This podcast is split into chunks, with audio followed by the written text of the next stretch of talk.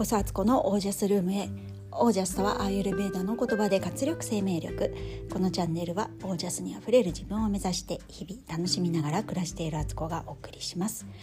皆さんこんにちは。11月30日水曜日現在午前10時29分です。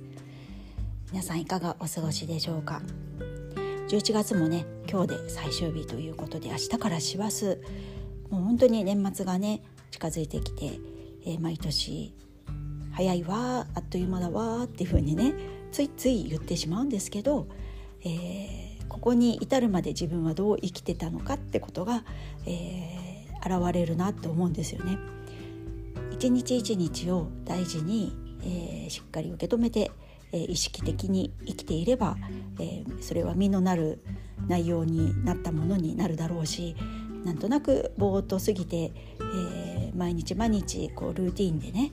同じことの繰り返しで進歩をしなければあっという間だなっていうふうに感じがこう印象としてね自分の中に残るのかなっていうふうに思うのでもうこれはね次回を込めて私はどういう一年を過ごしてきたんだっていうふうにね、えー、思いたいと思っています。はいで私はですねえっ、ー、とこの間のね月曜日にあのとてもとても尊敬していて大好きな方と一緒にね、えー、東京のねタロット美術館というところにね行ってきたんですよ。あのー、浅草橋というね、まあ、浅草に近いんですけどちょっと南寄りなのかな浅草の場所としては問屋街と言われる場所なんですけどそこのねマンションの一角にね、えー、美術館があって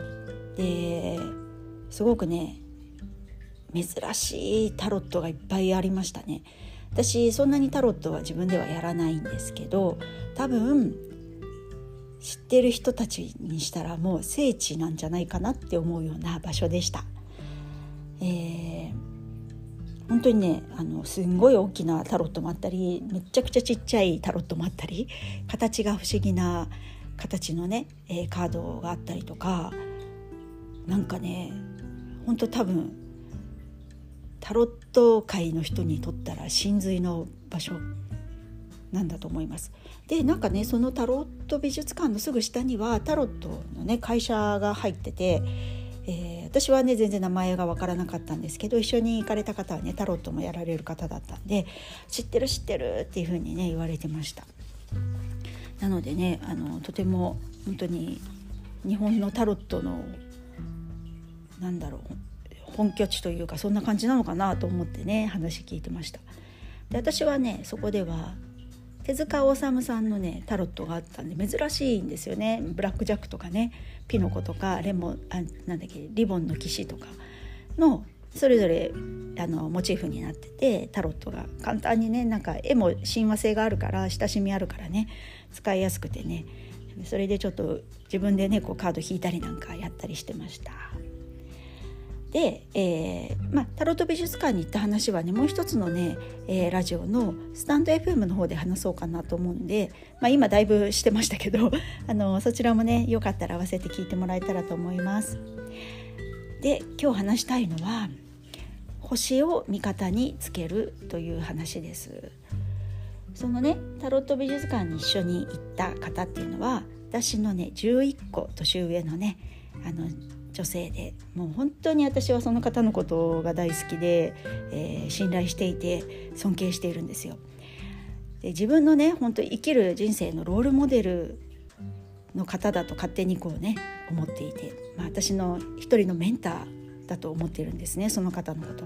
で時々ね年に1回ぐらいお会いしていろんな積もる話をしたりとか彼女はねあの先生術師でもあるので星読みをねあの来年の私の星の運気とかを見てもらったりとかなんかいろんなそんなこともねあの相談させてもらってるんですけど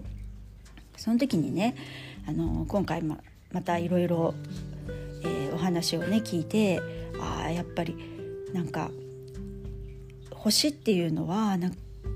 味方になってくれてるんだなということをねつくづく思ったので今日そのことをねシェアしたいと思います。まあ、いつものようにあの星の位置からね見たあの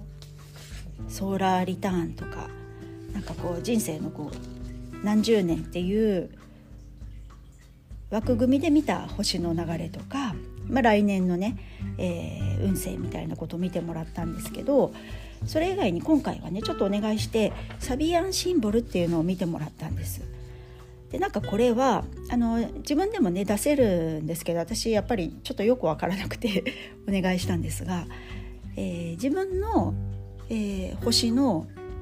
角度太陽とか月とか水星とかそれぞれ自分が生まれた時の出生した時の星の角度プラス1度で出すみたいなんですよ。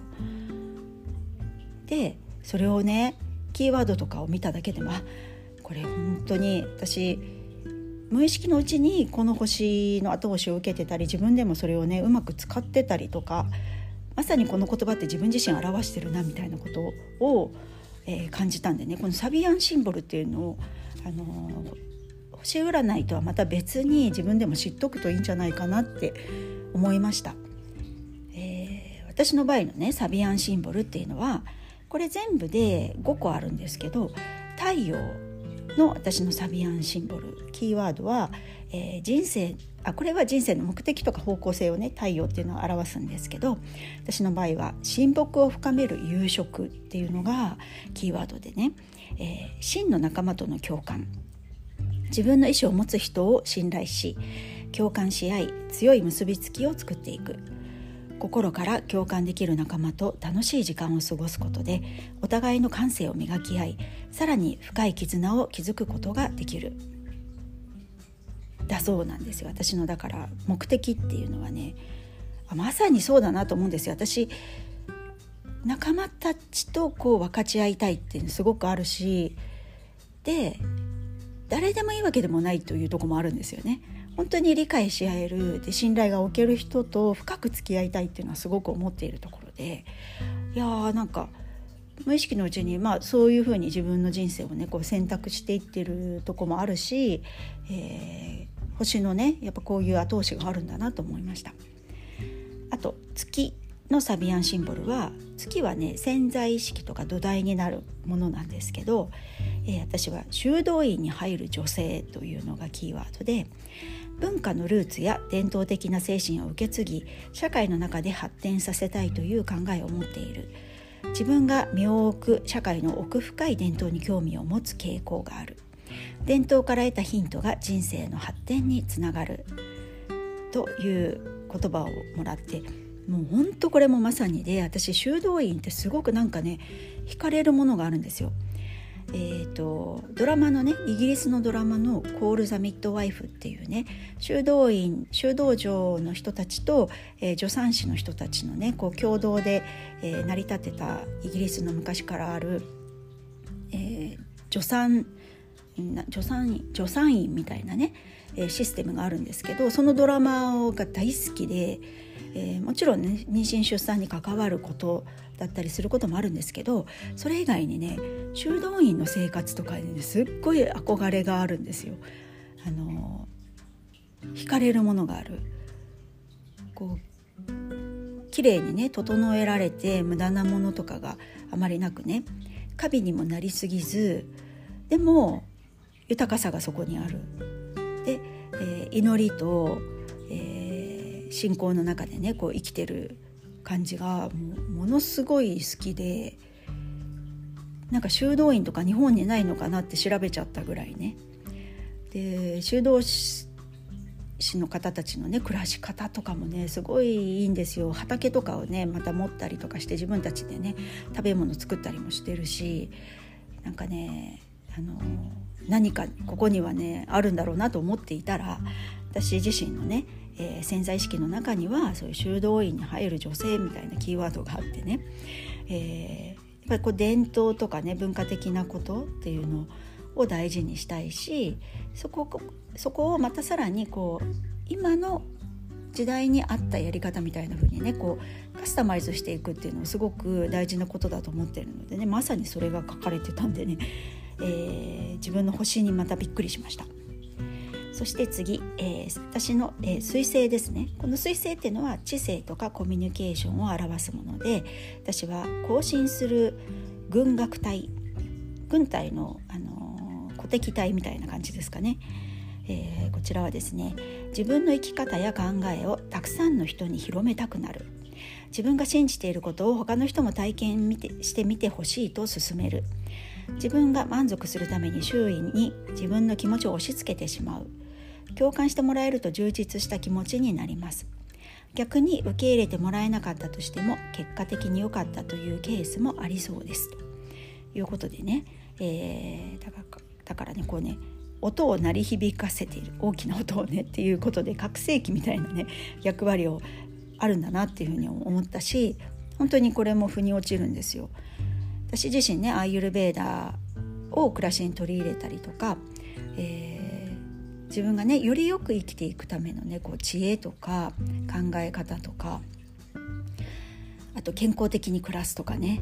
えー、同じやるんだったら楽しんでやる方法はないかと思ったりとかね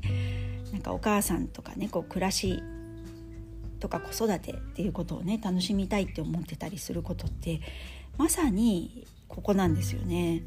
それをねあのみんなで分かち合おうよっていう気持ちはすごく持ってるんですよ。みんなでこうエレベーター乗ってねこう上がっていけたらいいじゃんっていうふうにも普段から思っているしそれがねこう人にやっぱ伝えたがってる私のこう心の中の種みたいのが星の中にあったんだなっていうふうにね改めて思いました。でもねあのここに書いてあったみたいに、えー、押し付けてしまうねおせっかいおばさんにもなりがちだからそこはね気をつけようかなっていうふうにね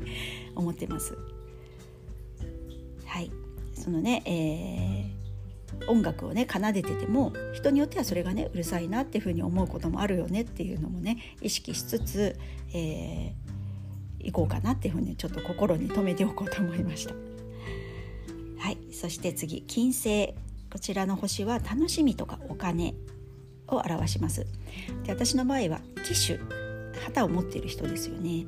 えー、身につけてきた精神性や自分の思想を外の世界に出して力を試そうとする。意見のぶつかり合いなど考え方が違う他者からの攻撃に耐え抜くことが重要。今まで一人でやってきたことを大勢の人に向けて発表してみると良い。さまざまな意見を通じて価値あるものを残して取り組んでいける。これもねなんかさっきとちょっと似てますよね。こう広げたいとか発表したい配信したいっていうことって私はだからこうポッドキャストやったりとか、えーまあ、インスタもやったりとかね。で最近はちょっと YouTube 頑張ってみたりとかしているっていうのはやっぱりねこう今まで自分が培ってきたもの経験とか良、えー、かったと思うことをね、えー、発表したいんだなっていうこれ本当いいよって言ってこう広げたい。これを自分だけのものにしておくんじゃなくていいものは、えー、他の人にもねいい可能性は高いから、えー、それをね試してみてっていう風にねこれもちょっとおせっかいみたいな感じもありますけどそういうのがねあるんだなっていう。ところですね。で、えー、次が火星行動力着手を表す星です。でこれは私はですねアヒルの池とそのヒナたちというキーワードです。自分の目的を自分の馴染みのあるものの中から見つけ出します。アヒルは海に憧れて旅したけれど自分の本当の場所に気がつきますアヒルの池が自分には一番心地よい場所だと自覚するのですそして池に戻り家族を作って暮らします。馴染みのあるものの中にこそ自分にふさわしい一番大切なものがあると気づけます。このサビアンシンボルをもサビアンシンボルを持っている人は本質的なことを考えることができます。自分にとって当たり前の馴染みのあるものを見直してみましょう。と書かれててわあなるほどっていうね一周回って元に戻ってきたみたいなね そういう私の人生ってそういうとこあるんだなっていうねいろいろね、あのー、大会に大会に出てね世界中旅したりとか、えー、今までやったことないこととか、えー、みんながやっていることとか流行っているものとかねいろいろ試したんだけど結局自分にしっくりくるものって自分の原点にあったんだっていうのに気づくそれそこに幸せを感じられるんだなと思いました本当にまさにそうで、えー、でもこの今ある自分の持っているものいる場所に感謝できるっていうのは他が他を見てきたり体験したから分かるっていうこともあると思うんですよね。最初からそこに安住の地としてねいるだけじゃ分かりえないそその価値っていうのが他を知るからこそより分かったっていうことなんだろうなと思って本当にねこう人生50年近く来ていろんな経験をしてきたからこそいろんな時代の流れを見てきたからこそ、えー、いろんな人の人生をね見せてもらったからこそ分かることっていうのがね年の功じゃないですけど本当にそうなんだなっていうのをねつくづく、えー、これを見ても思ったし今ある自分がね感謝していることを自分の自分が持っているもの自分の場所っていうのをね大事にしていこうと思うしそれを、えー、そういうことがあるってことをねまた伝えていく役目もあるのかなっていうふうにね思いました。はいっていうね私のサビアンシンボルなんですけどこれがまた私自身のね先生術の星の方ともねかなりリンクしていていやーなんかねあの暮らしとか日常とか家族が私の中にとってはすごく大事にすべきホームみたいなものでねそれを大事にする人生を、えー、そういう星回りなんですよね。まさに同じだなとも思うし、えー、発信していくとかね人に伝えていくっていう使命も持っているっていうのもね星に現れててその中には女性性とかその家庭的なことっていうのをねあのすごく強く持ってるんですよ。だからねいや本当それをねあの知らなくても多分そこって自然とそういう方向性に向いていくと思うし自分を生きていればね。でそうなのかもしれないけどこうやって改めてね、えー、客観的に見てもらってそれを知る自分をまた客観的に見るっていうのもねすごくいいなと思いました。なので皆さんねあの星占いっていうとねなんかこう雑誌とかのね後ろの方に載ってたりとか最近だったらね私も大好きな石井ゆかりさんの星読みとかしいたけさんのねしいたけ占いとかねあると思うんですけどああいうことも一つは指針に本当になるしさらにねあの自分だけの星っていうのはやっぱり時間とかね場所で、えー、見てもらえるのでそういう形でね知っておくとなんか答え合わせができてあのよりプラスの方向にねこう押し上げてくれるなっていうふうに思ったので、えー、皆さんもどうぞどうぞなんかあの星読みできる方とかがね近くにいたら読んでもらったらいいしその星読みしてもらう人も相性が絶対あるんですよね自分とのね。だからそういう自分に合った方と、えー、に読んでもらうっていうのもね一つ大事ですねだと思いました。なんかこう統計学的にね同じものがこう出るんですけどそれをどう読み解くかっていうのが、えー、星読みをする方のあの才能だと思うんですよ。なので、えー、同じキーワードが出てきてもどう解釈するかってその人のまた星読みする方の人生ともまたねリンクしているところがあってだからこそ、えー、自分でね、えー、自分がこうしっくりくる方信頼できる方えー、安心できる方信頼できる方っていうのを選んでいくことがとても重要だと思いました。はいということで、えー、ちょっと長くなってきましたが皆さんね星読みとかね興味ありますかね、えー、簡単にね多分あの自分でも出すことも今できるしネットでそれでねなんとなくキーワード拾っとくっていうのもあの一つだと思います。はいということで、えー私たちはねやっぱりなんだかんだ自分で生きてるぞって思ってもねこう自然の中に生かされているこの宇宙という自然って言ったらこう、まあ、太陽とか月とかねもそうだしこう大地だったり空気だったり水だったりとかね食べ物だったりっていうことをもうやっぱ抗いようがないんですよね。でそれってそれを動かしているものっていうのは結局この宇宙というねほんと見えない力でもすごい大きなる力でも誰にでもそれは左右重力と同じで左右している力があって、えー、そことね共振していくことの方が絶対こう人生生きやすくなるんですよね。まあ、そんな関係ないと思って生きる生き方もあるんですけどなんかこう決してね足を引っ張るものではないから、えー、なんかちょっと耳を傾けるとあのまたさらにね自分をより知れるようになるんじゃないかなと思うんです。自分自身って近いだけに自分で一番ね結構分からなかったりするところがあって自分の取扱説明書っていうのは結局人生生きながらつまずいたり、えー、転んだりとか、まあ、同じことか あと他の人をね見たりとかすることで自分を知っていくそ比較していったりすることも大事なんですよね。でそんな中で、えー一つね分かりやすい言葉で表してくれるのが星読みだと思うんですよ。